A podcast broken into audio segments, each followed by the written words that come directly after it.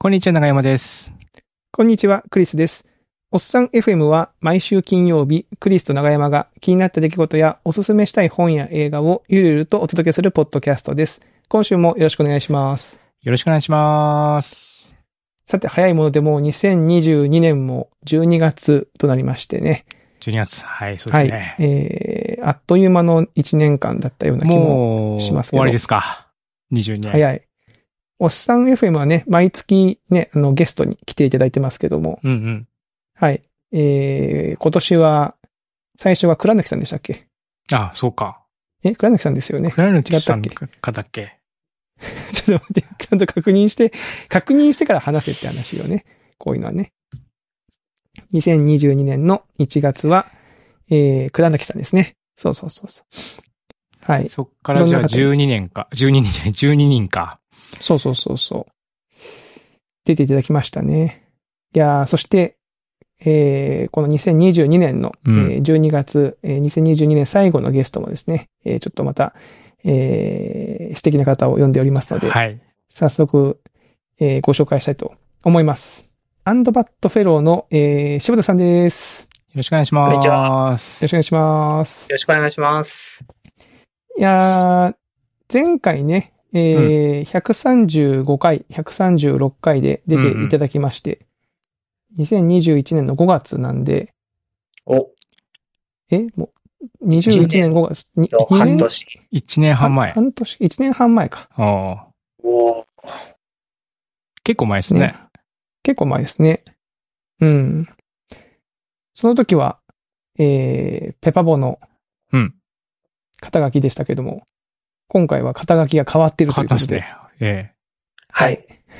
まあ ままずはそのも話とをもまと、転職もとをも。とそのか、肩書きが変わったこときっかけでツイッターにね、あの、 肩書きも変わった人、そろそろおっさん FM に出たいなって書いてあったのを見て、ちょっとお声掛けしたという感じ。そうですあね。りがとうございまうんす。はい。ですよね。はい。ということで、あの、最初にちょっとそのあたりの話を聞きたいなと思っているんですけども、そうですね。はね、なんか、その辺の経緯は、まあ、ブログには書いてあるというか、あれですよね。そのウェブ上で、一応その経緯とか、その辺はよ、うんうん読めるは読めるという感じなんでしたっけはい。うん全部、一応、隠すことなく、経緯等は書いたつもりです。 うん。日記にバッチリ書いてますね。日記に書いてある。うん。確かに。でも、ペッパーボーめっちゃ長かったですよね。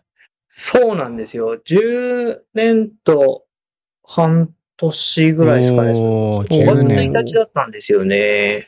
入社が。前回のゲストのアンチポさんとど同期はい。お同日です。同日ですよね、確か。はい。そうなんです。そうなんだ。うん同日なんだ。うんなるほそうど。なんです。と考えると、なんか、格税の感がありますけども。そうっすね。おーなんか、あの、まあ、に、ブログにも書きましたけど、本当10年前に入った時は、こう、全然、今ってこそ GitHub 使って開発しますってもう当たり前ですけど、はいはい。 GitHub も別に使ってる人はいるよね、くらい。ああそんな感じだったんですかそんな感じでしたっあけー10年前っては。 そうですね。ペパバはその時はサブバージョンでしたね。懐かはしいいはいサブバはーい。ジョン懐かしいうん自社サーバーにサブバージョンのリポジトリ用意してみたいなはいはいはいはい。感じでしたし、まあ本当なんか、10年、10年前を思い返すと、あ、こんなことやってたわ、みたいなものが意外と多いですようね。んうん改めて見るとって感じですね。うん。実際どうですかねその、私も、ハテナは、今の会社は、その前の会社をて辞めて転職して入ってるんですけど、前の会社、その時、その時は10、え ?5、6年かな ?6 年ぐらい働いたのか。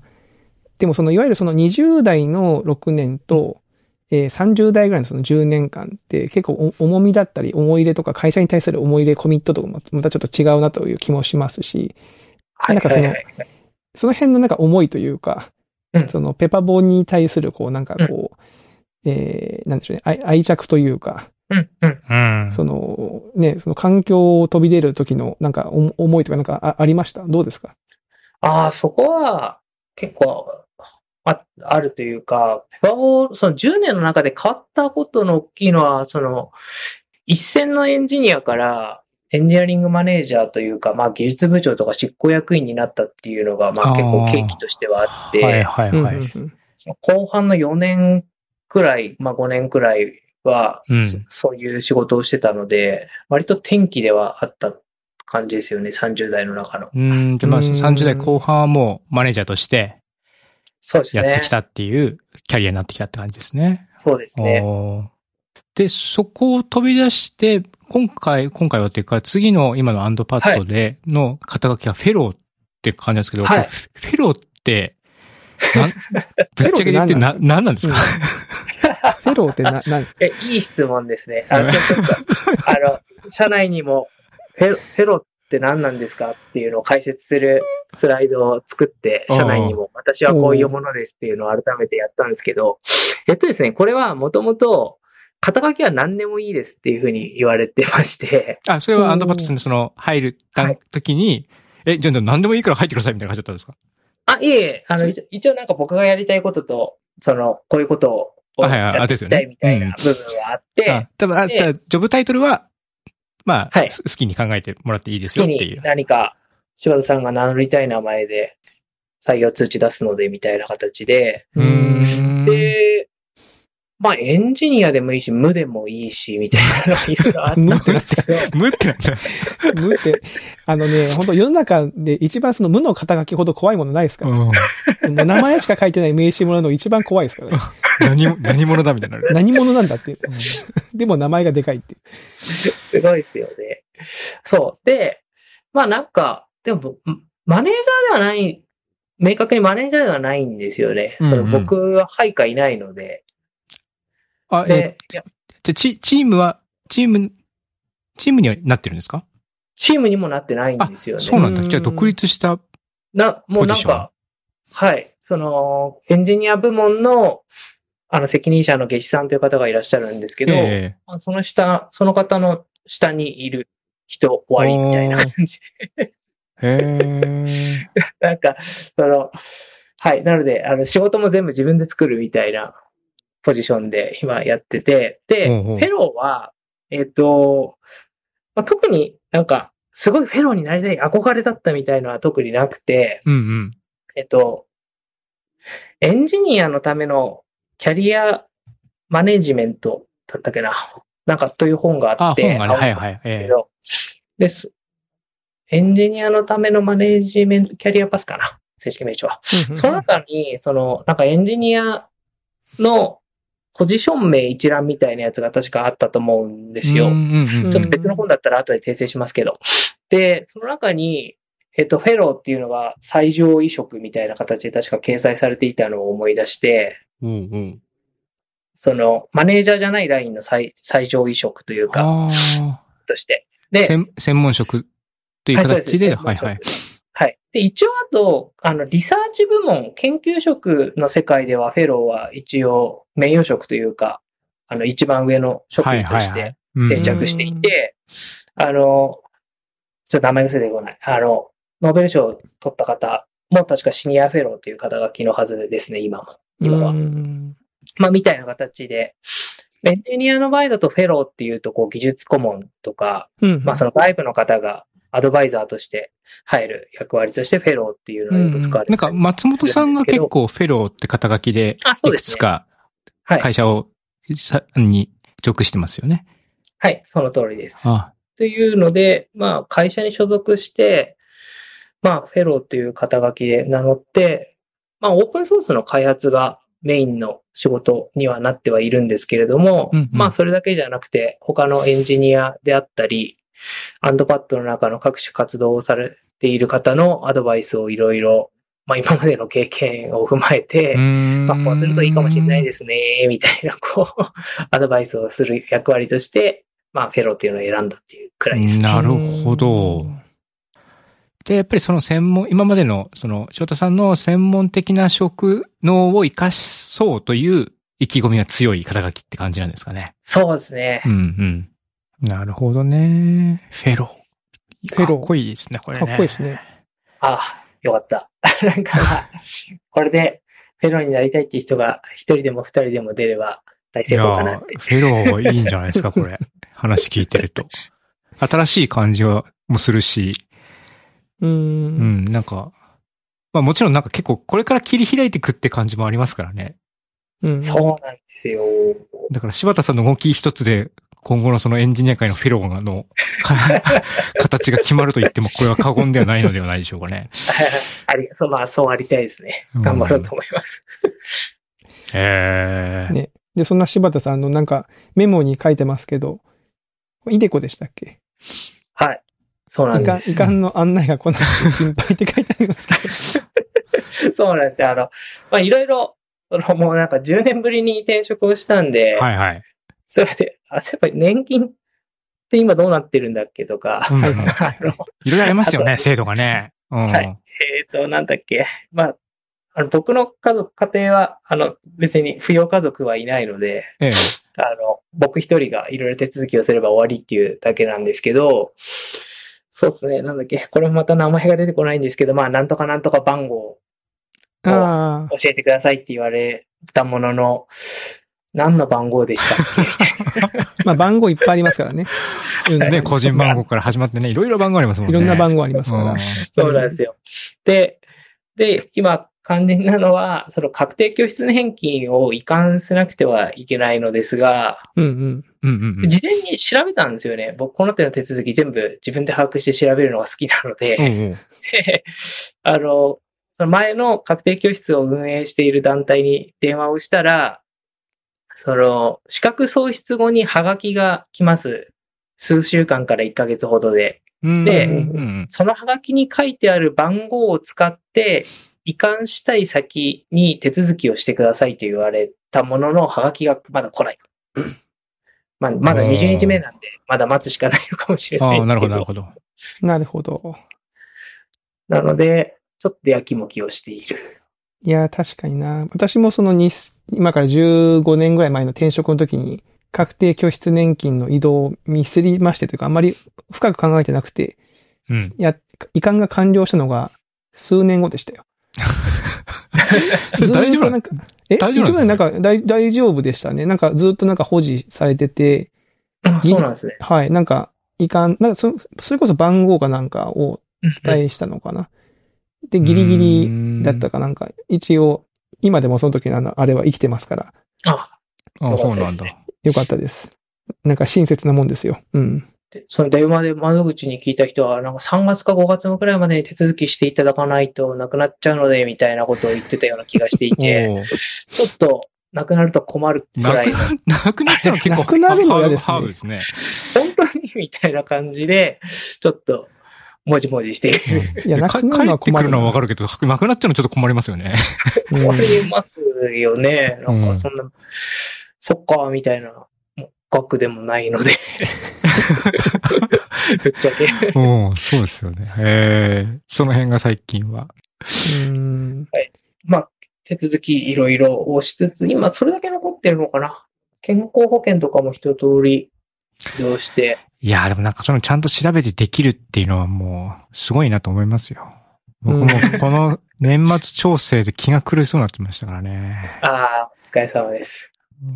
あ、でも今年、年末調整、あの、全然話関係ないですけど、うん。うち、うちの会社、あの、スマート HR さん使ってるんですけど、はいはい。おうあの、住宅ローン控除ってあるんですよ。ありますね。うん、ありますね。ご存、ご存知ですか住宅ローン控除。書類がめちゃめちゃち、あの、細かい文字を書かされる。そして計算をしなきゃいけないっていう。はいそうですね。それがなんと、今年か去年からか、なんかその、完全にその電子化 OK になって、ううんん。ううんーん書かなくても良くなったっていうのがね、あ、そうな僕のんだ中。でかなりのトピックでしたよね。へはい。なんかいろんなものがどんどん便利になっている。便利になってますねありがたいなと思って。そうですね。論考場、論考場あれですよね。あの、知ってる人だけが知っているネタですけど、10年分の申請用紙もらいますよえ。ね。そうなんですよ。 10年分の申請用紙をね、大事にあほんのと、平成保管しと38年ぐらいまでの そうそそうなん申です。請用う。い紙。や、俺のこと信用しすぎだろうと思って。 あれ見るたびにこう、いろいろ、なんかちょっと笑っちゃうんですよね。うん平ね、し成かもそ、そう、年号変わってるし、みたいな。現実変わってんのも ね、そうそうそうそう。変わってんのも受けるし、何なんだこれって。うんいやー、あれはなかなか面白いですね。10年分の書類っていうのね。本すごい、金庫に入れて、毎年取り出してますけ ど。ああ。いやー、そうなんですよね。そうそうそうそう。えー、でもすごいな。40代で転職ってなかなかね、なかな か、あれでもなんか、塩田さんのこのね、ツイッターでも見てたら、なんか、メールサーバー設定しとかしてませんでしたえ何ですかメールサーバー設定してるんですか今ですか今、今メールサーバーやってま すよ。あこれあの、僕今本当 Ruby の仕事、Ruby のことをやるのをメインの仕事にしてて、うんうん。あの、Ruby で使ってる、まああ、プログラミング言語 Ruby で使ってる、そのメールサーバーがあるんですよ。はいはい。あ、そういうことか。それをじゃああのメンテしてるんですね。うんそれこそ、あの、mats.ruby.lang みたいなはいはほうい。ほうほうほメールサーバーがあって、で、それも老高化してるんで、うん、う全ん。部 Google ワークスペースに持っていくっていうのをやっていて、まあ、あのもう、社内 IT さんをやってるんです けど、う。えー、本当っすね。あの上司っすみたいになってますね。はい、もう得意なんで。で、もうなんか、本当 Google ワークスペース読めなくて、 あ読めの読めない。あの、挙動が読めないんですよね。うそんのん。こうなるだろうってマニュアルをベースに設定してるけど、そう動かないみたいなことが結構あったりあそうなんだ。するん、したり、あとスパムフィルター、スパム関係の扱いが今メールはやっぱりすごい厳しくなっていて、はいはい。そうですね。なってますあね。の、まあ、AWS で設定するのもだし、まあ、Google Workspace でも漏れなく面倒になっていて、で、まあそのメーリングリストを、えーっとですね、まあ、3000とか4000ぐらいアドレスがあるメーリングリストが、なんか、おー4つとか5つとか Ruby があえって、ーはいはい。ありますね。それをうん。あの Google グループに引っ越そうと。おーおしてーたそれ、すごいプロジェクトだ な。はいほうほうで、引っ越したんです。で、なんか、まあ、100人ぐらいしかいないメーリングリストもあありますし、1000人ぐらいのもあるし、うんまあ、3000人、4000人みたいな感じで、で、全部で10個、10、まあ、20はいかないですけど、10個以上はあるぐらいの数を一生懸命せっせと引っ越してたんですけど、どうしてもそのうちの5個だけが、その Google グループに登録はできるけど、その Google グループにメールを出すと、なんか漏れなくリジェクトを食らって何も送信できないっていう症状が、おこううここ3日ぐらいずーっとあ悩ませ、 悩んでいて、へーで、Google のそのサポートに問い合わせたら、あもうちょい前提話しておくと、その僕の持ってる Gmail のアカウントから、その Google、Ruby の Google ワークスペースにメールを出したら、スパムと判定されたので拒否しましたってメールだけが悲しく返ってきて、メールが送信できない。おー Gmail から送ってんのにみたいな感じで、で、Google のサポートの方に聞いたら、なんか Google の IP をホワイトリストに登録するのはいかがですかみたいな提案をもらって、うんはいはい。え顔をして、うんで、IP を調べて登録しても届かないみたいな。 もうダそメれやだっ。てもダメ。サポートの言う通りしたけど、やっぱりダメでしたっていう。なんで、まあ多分 Google グループの方で何か、そういうレピュテーションチェックがかかって、もうアウトなんになってるんだなっていう風なのが、もうここ数日の出来事 で、なるほど。みたいなことを、あの仕事としてやっております。なるほど。で、Ruby、Ruby コミュニティの、への、での活動みたいなのも仕事の内容に含まれてるって感じなんですね あ、。はい、そうです。ああうの、んインフラ整備とか、あの本体の開えー発もですけど、うんうんうん。じゃあその辺のその周辺の環境整備みたいなのも全部含まれてやっそうてるっなんてですよ感じですねね。。結構その、まあちょっと話変わっちゃいますけど、そのオープンソースソフトウェアの、その、まあ Google とかが面倒を見てる、まあ語言語とかは、うんうんあと、マイクロソフトのタイプスクリプトとかは、まあ全然、もう仕事でやってる人ばっかりなんで、その公式サイトをきれいにするとか、うんまあ、サポートチャンネルを作るとかは別で問題ないんですけど、Ruby は、まあ、フルタイムので働く人はぼちぼち増えてますけど、いかんせんそれぞれがボランティアで、なんか、それぞれのナレッジでインフラとか公式サイトを寄せ集めで作ってるっていうのが引き続き現状なので、うん。なかなかこう、GitHub においてポンだけで終わる規模であったり、まあそれでいいっていうポリシーで突き進んでいれば問題ないんですけど、まあまあメールだけ連絡をくれる人とかも Ruby はまだまだいたりするんで、はいはい。うんメールサーバどうするみたいーん、なるほど。なのは、まあ、なんかまあ結構継続して面倒を見ていかないとダメだったりするんですよね。へなえ。や、面白いですね。うん、面白い。いや、なんかまさかメールの設定とかしてんだなと思って。そうですよね。面白いですよ。 いや、なんか、いろいろ書いてるんですけど、多分あれ、やったことある人には、ああ、はいはい、刺さるネタなの で、そういう感じですね。うん、うんちょっ。と交流してるんですよなね。るほ ど。えーえっ、と、柴田さんがその、まあ、出ていただくにこうメモがあるんですよね。うんで話のメモがあるんですけど、なんか美術館巡りって書いてありますけど、はいうんうん。これは何ですかその最近はい美術館巡られてる。あ、そうなんです。これ、ちょっと、前回喋ってなくて、今回喋りたいことではい持ってきたんですけど、うですねうんそう。じ、実はですね、その、転職の最終出社日とと退職日を一緒にしていて、有給、有給休暇の消化で、なんか2ヶ月ぐらいリフレッシュしますみたいな感じではなかったんですよね。ううんん。なので、結構、なんか木金休みまくりみたいなああ、ははははははは。こう、結構2、3ヶ月前から分散して、取れる限りで有給を使っていくみたいな暮らしまをしまとめて取るというよりは、あ、そうです、そうです。まあ、バラバラに取るっていうのをやっていて、で、そのついでに結構今年い行きたいなと思っていたところを、金土日とかで行きまくった、ですよううんんうん。こ夏から。ほうほうほう。もういいですね。楽しそう。で、あの、瀬戸内国際芸術祭、瀬戸はいは内い芸術う祭ん。 3年に1回のやつで、直島と香川に行っあ、で青島。はいはい。うーん。はいで、あと、、今、その、越後妻まっていう、あの、十日町とか六日町とかあの辺の周辺の地域でも芸術祭をやっていて、そこには2回行ったんですよね。二二回もちごはいつまり、夏とに秋新潟へえ。新潟の方ですね。うんうん。あそこはなんだっけスキーがあるところは湯沢か。湯沢、あ、あの辺なんだ。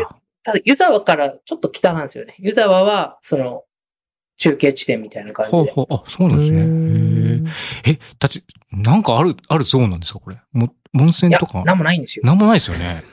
はい。あ、ななんもないってろ、あの、失礼ってい うか、あの、住んでる人にはあれですけど、まあ、基本そんなに観光とかがある地域ではなくてあー、じゃあ、逆にそうこういったアートとかで、その町おこし、村おこしみたいな、あ、そうです。そうってです感じなんですかね。ううんんうんうん。その、直島とその越後の両方のその総合プロデューサーが北川フラムさんという方で同じ人であす、よあね。、そうなんだ。ははいはは。で、まあ、その方が今、その、もう10年とかかけて取り組んでいるのが、地方だからこそできる芸術祭を、その地元の人と作るみたいなうんうんコンセプトでう、んまあ、直島とか、その越後つまりとか、はい。あ、と、能登の方でもやってたはずでうすんね。うん。たまたま今年、その、二つともやっていて、で、行きたい行きたいって言ったのを、じゃあ、今行くしかないみたいな感じでおう行ったっていうところですね。えー、どうでしたいやー、よかったんですよね。うん よかったんですよね。でもまあ、こう、あの、何がいいのかみたいなのは難しいんですけど、その、な、な、なんでよかったかって思うかなかというと、うん。その、5、6年前くらいまでは、なんか僕、東京のその国立博物館とか、東京の美術館に、なんかあっちこっちにある美術品全部持ってきて、ルーブル美術館みたいに、うんうんううんんうん。なんか全部まとめておいてくれた方が便利じゃん、みたいな。あはなんかはそそこに、そこに、そこに行ってみればいいし、みたいなはいはいはいはいははい。つもりでいて、うんまあ結構そういうの、なんか妻とそうだよね、みたいな話とかをしてたんですけど、あうんうん。都道府県のあっちこっちに、なんかこんなに美術館とか博物館が、こう、どこの県にも博物館と美術館はと、まあ県によっては科学館うんううんんの3つがあるのって、割と日本くらい、あ日本はすごい飛び抜けて多いんですよあね、。そうなんですうーね。んはいそその、フランスとかイギリス、まあ、ぶつあのフランスとイギリス全土回ったわけじゃないので、もしかしたら間違えてるかもしれませんけど、うん。その、それこそ、イギリスはもうロンドンに大英博物館とはいはいナショナルギャラリーがあって、うんうん。終わりです、みたいな。あ、でもち、じゃあまさに今、翔太さんが言ってたような、もう超バカでかいのが中央にあって、はい、そうです。で以上みたいななんか感じなんですね。他の地方にそういう美術館とかがあるかさ、なない。あ、そうなんだ。その、本当もううん、あの、エジンバラとか、スコットランドのエジンバラとかまで行くと、まあ、スコットランドはもう別の国なので、ええあるんですけど、まうたんフランスも、パリにはルーブルとか、はいまあ、美術館がガーって集中してるんですけど、じゃあ他のパフランス全土のその州とか県みたいな規模のところにそれぞれ美術館があるかさ、ないんですよね。へうー。んっていうのが、まあ、わりかし日本の特徴っていうのを勉強したりして、へー、面白い。で、あ、そうなんだっていうのを、まず入り口にう、んこうあっちこっち行ったり見たりしていくと、その美術美術館のにはなんか3世代ぐらいある。うん。3世代。うん。これも、あの、この前読んだ本2回だったんですけど、うんうん。えっ、と、その、一番に、なんか、第一世代は、その明治くらい、明治の文明開化から、あとはまあ昭和にかけてできた、その西洋に追いつけみたいなはいはい、はい。感じでできた、まあ、ほそほうのうほう東博的な美術館うんうんうんと、で、第二世代は、なんか、もうちょっとそのバブル真っ最中みたいな感じで、こう、そのコンクリートをベースに、うん。ああ。こう美術品をあっちこっちから持ってき持ってて、きて。持ってきたり特別展とかを開催して はいはい展示しましょう。箱箱物で美術館いろいろ盛り上げてた時代ですね。そうです、そうです。はいはいはいそうですそうですで、第3世代は、まあ割と新しく、その、新しいコンセプトで作っていくっていうような美術館にな、うんうん美術館なり、そういう施設になっていて、うん。で、まあ僕が、その今回行ってよかったっていうフォーカスしてる、その直島とか越後妻有は割と第三世代系の美術館かなっていうふうな分類を勝手にしていて、うんうんうん、でその第三世代の特徴は、その第二世代の特徴は、まあ、建物だけがあるから、あとは美術品はどっかから買ったり持ってきたり借りたりして展示しましょうみたいな感じ、うんものが割と多いって言われてるんですけど、うん、第三世代は、本当そこの場所じゃないと見れないみたいな美術みたいなのを中心に作ってて、例えば、あははの、はは十和田の現代美術館とかは、建物自体がこう、なんか十和田市とこう溶け込んでるというか、一体化して、はい。で、現代アートを中心に作ったうり、んあと、青森の、あの、奈良吉友とか、あうんの、うんうんはいあ青ります森ね犬はいはい。とかありますよね。あれって、もうあそこに行かないと見れないみたいな。はいはい。うんまあ、まあ、本当そういうコンセプトで、その地方と、地方に、その根付いている文化とか風習とかをベースに、その芸術品アートを展示するみたいな、うんなるほうんども。のが、割と最近、最近というか、最近って言ってももう10こう10年とか15年くらいのスパンの話なんですけど、うーん。で、なんだ、京都だとその京セラ美術館とかも、はいはい。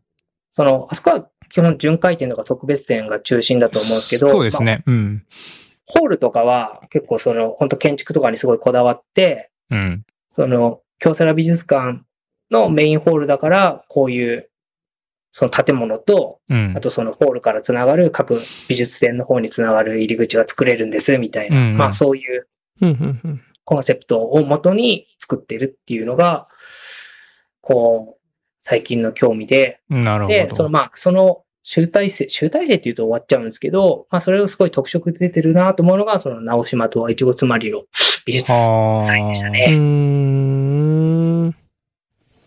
まあそこに行かないと見に行くことはできないって書いてますけど、なるほど、なるほど。そういう。そういうことですね。う。うんん、でも、そういう情報はどこで仕入れてくるんですか本です。あ、あの、あのさ、そういう情報っていうのは、その、今やってるぞ、みたいな、その展示の情報とか。ああ、それは、はい。じゃあ次のトピックにつながっていくんですけど、 うんはい。その、僕楽天マガジンを契約していて、あなるほど、そっちに繋がっていく。なるほあど、ななるるほほど。はど。いそういうことですはねい。そうですよ楽天マガジンっていうのは、雑誌のサブスクみたいなやつですね。雑誌のサブスクリプションで、クイさんと長山さん、なんかそういうの、一時期、ま、まさに楽天マガジンサブスクしてたんですけど、ちょっとなんか気がついたら全然読んでなかったんで、今は解約してますね。なる僕ほどは Kindle Unlimited かな。ああ、まあ、あーは Kindle, は Kindle の方にもちょちょこちょこありますよね、うんたまにちょ、はい。まあ、いっぱいはないけど、たまにあるって感じですかね。うん。で、その楽天マガジンで、割と自分がちょっと興味があるジャンルの本、雑誌を全部読むようにしていて、うん。読むせ人ばもまあへー眺眺めるレベルはいはいのはい。ものも含めますけど、で、まあペンとか、あとはブルータ、カーサとか、うんうんうんまあそういうなんかアートとか、そういうディスカバージャパンとか、はいはいなんかそういう本とかに、割とその、次、来月から開催される芸術祭はこれですとか、この辺が、うんうんうんのこれが見どころみたいなやつとかがバンバン出てくるんですよね。なんか雑誌見てると、なんか談合してんのかってぐらい同じ時期に同じようなトピックがババババババって 出る。単語。なんか芸術祭はたまたまなんですけど、ええあ僕女性誌とかも全部眺めるようにしていて、おおはいはい。ファッション系の、なんか婦人画報と、婦人画報はちょっとシニア向けですけど、婦人画報とか防具とか、うーん。ああいうのを全部見てると、なんか突然同じテーマを言い出したぞみたいなタイミングが結構あって、はいはいはいはい。なんかこれが流行かみたいな。なるほど。な総んかいる力んで的しょなうね PR みたいなのがあるんですそうかいね。仕掛け人がいるんですかね。仕掛け人がいるんじゃないですかうん、なんか、なんかいると、今年はさつまいもとか、さつまいもスイーツが熱いみたいなやつとかを突然なんか、複数の雑誌が言い出したりするんですよ。おーわかりますわかります。じゃあどっかなでんその、どっかでう今ん。年は卒業で行くぞってやってるのかもしれないですあ、そうね。そうそう。なんかし、仕掛け人なのか何か、やっぱそういう人がなんか、メーカーがうんいるのかな、みたいな。まあ多分その、一つの会社がやるよりも、複数社でこう、ムーブメントを作る方が、トータルでいいみたいな、そういう感じなんですかね。うんまあそうかもしれないですね。うーん。映画とかでもよくあるじゃないですか。あの、アルアルマゲドンとディープインパクトが同じ時期に隕石ものがあるとか、なんかその、あーこの、このなんか似たようなテーマのやつがたまにこう重なったはりいするはいとはい。か。ありますね。。そのたまにね。ある、あるから、ななんかいいるんじゃないですかなんかあるのかなそういうことを考えて仕掛けてる人が。うー ん。そうですよね。なんかそれとも、あれかもしれないですよね。その、エンジニアとかと同じように、こう、業界飲み会みたいなやつがあって、こう非公式に話を合わせておく。 なるほどね。で、あとまあ、その情報をプッシュしたり、まあそう、そうな、まあそうですね。売りこ、売り込む人もいるんでしょうね、きっとね。こうでも楽天マガ、そっか、楽天マガジン、でも女性誌とかも読むんですね。で、自分の、その興味、ダイレクトに関係しないところも、まあ、こう、なんですかね、俯瞰的に見れるみたいな感じの情報源として使ってるってイメージですかね。そうそうそうそうう、んそうなんです。あの、それこそ、あの、前回のゲストのアンチポさんが話した通り、うん。その、男性誌向けの雑誌の作りと女性誌向けの雑誌の作り確がか全に然違ってて、ああ、はいははいいははいいはいは男性向けの雑誌はやっぱりなんか、購買意欲をそそるモノマガジンみたいな、う んうん。ファッションにしても、やっぱ、買うことがメインみたいい。あ な。あとなんか、電気屋のチラシみたいな作りなんですよ、冊子が。はいはいはいはいはこ う、とにかく写真と文字と値段と機能の比較あ、スペックを比較してみたいな感じです ね。はいはい、わかるわかる。。うんうんうん。はいバンバンバンみたいなまあはいファッション誌でも割とそういう感じなんですよね。うんうんい。。はいはいはい。で、なんだけど、 女性誌は割となんか、物はピッて出るけど、で、結局これはどこのメーカーのいくらのものなのみたいなのがめちゃめちゃわかりにくいとか、こへう、ーすごい下に小さく書いてあったりあーすスるスタみイたいルなを、感じなんですスタイルを見せるみたいな感じなんですかね。あそ多分なんか、その服を、ふまあ、ファッションなり物なりを、その、ある生活なり風景を、まず、イメージしてもらって、うんいいなと思った人は、すごい細かく、小さい文字で書いてある、値段とかどこに売ってるみたいなやつをこうチェックしに行くみたいうな、んそういう締うめになったりとか。ーん。ああ、でもそれはでもわかるな。そのうち、僕もちょっとアパレルにちょっと片足突っ込んでるんですけど、チラッと写真写ったのめちゃめちゃ探してきて問い合わせ来るとかってめちゃめちゃあるん ですよ。あそうなんだ。なるほどで。女性の方なんですね、基本的にそういうの、それするのって。で、多分それであこーう、ピッと自分のスタイルと共感するとかっていうのがあったら、そこでこう、グッとこう、パワフルに あのうんうんうん追い求めるみたいなのは、うんうんなんかそういうスタイルももしかしたらあるのかなって今の話を聞いて思い出しました。うんなるほど、なるほど。いや、そういうの探探せると思わないですもん、僕とかは。そうですよ、そうでしょ。その情報が書いてないものは、そういううの、んそので、積極的に、すごくとはね思わない、もまあんね。積極的に問い合わせもしてきてくれて、えうー、ん。 面白い。なるほそうっすよど。ねそういうの見て、その、えー美術展とかの、その、情報を仕入れて、送ってる感じなんですね。あそうですそうですはほいうほうほう結構なんか、本当なんかシニア、シニアぐらいのこう年齢になってくると、自分の好きなことしかしないので、うんそうね。いや、こう意図的にそうですよなんね。か全然知らない世界の情報を得ようと、雑誌をいろいろバーって眺めて、あとは美術展、美術館ついでに各地をガーって行って、うん、あうあ、んなん。かこの地域にはこんな風習と風土があったんだ、なるほど、みたいな。えちーなみになんですけど、その柴田さんご自身は、そそれって、その、例えば10年前とか20年ぐらい前の若い時の自分も同じような趣味だったんですか全然ないんですよ。じゃあ、ある、ある時からだんだんとその、そういうところに興味が出てきたっていう感じ。もうここ10年くらいですね。うーん。なんか、その妻、妻と結婚して、はいはいはい。結婚した次の年かその年にイタリア行ったんですよね。はいはい。ほうほうほで、その時に、そのバチカンとか、フィレンツェとか行って、あなんか美術館いいな、みたいなう。うー。うん気ん。持ちになって、それ以降、なんか、まあ旅行にも行くんですけど、まず美術館あるところに行こうといなうるこほとど、になるほど。して、あ、いいですね。ほうほう。もうスタンプラリーみたいな感じで、うんでとにかく、もう日本もだし、海外も含めて、いい美術館とか博物館をまず探して、Google マップでピンを打って、ううんんううんん。うんで、じゃあそこに行くにはどういう料亭で行くといいのかとか、あーあとその周辺にはどういうものがあるのか、このレストランがうまいらしいみたいな感じで、こう、料亭、架空の料亭を建てて、まああとは木が熟したら実行する。は楽しそう。あ。めっちゃ楽しそそう、それ。う。うん。いやいいですね。でもあそでもの、その美術館をキーにするっていいですね。ああ、そうですね、ん場う所ん。その、ほんほんほんまあ、美術館がね、その、なくなることは、その飲食店に比べると、まあ、なないというか、ないというか、その確率は低いじゃないですうか。んうんまあ、あると、あるかもしれませんけど。うんだから軸を一個作っといて、その周りで行きたい場所を探していくっていうのは結構いいですね。うん。うんそううですんね。で、特にその、現代アートとか、まあ、その、それこそフェルメールみたいな絵画だったらもう、こことここにしかありませんみたいな確定してるんですけど、うん。ええ。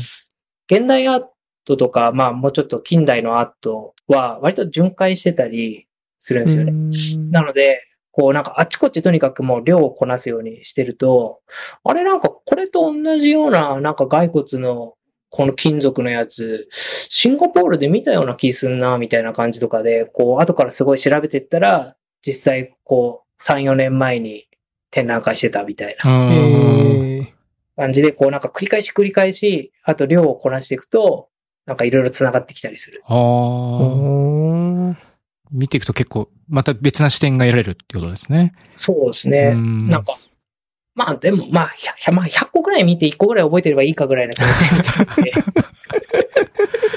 そういえばこれここにあったわ、みたいな。ああ、でもまあそういうノリだからこう、た楽しくというかね、あんまりこう気張らずにやるからいいっていうのもあるんでしょうね、きっとね。確かに。いや、いいですね。その、Google マップにピンを刺して、こう、架空の旅程を考えて、う機んうがん熟すのを待つっていいな。うん いいですね。うん。いやー、なかなか面白い。と言ってたら、お時間がいい時間に、おお、あっという間に。もうどんどん喋りますね。ええいやいや、もうなってありがたいことですよ、しま本当いましたねに。はい。ということで、まずはですね、あのー前半戦はこのあたりとさせていただいて、後半はまたちょっと別のお話をという感じで、えー次週ですかね、えーはいやっていきたいと、はい、思いますと。いうことで、えー柴田さんゲスト会は、あの、初週はですね、ここまでとさせていただきます。はい。はい。えーそれでは皆さん、また来週お会いしましょう。さよなら。さよなら。だから、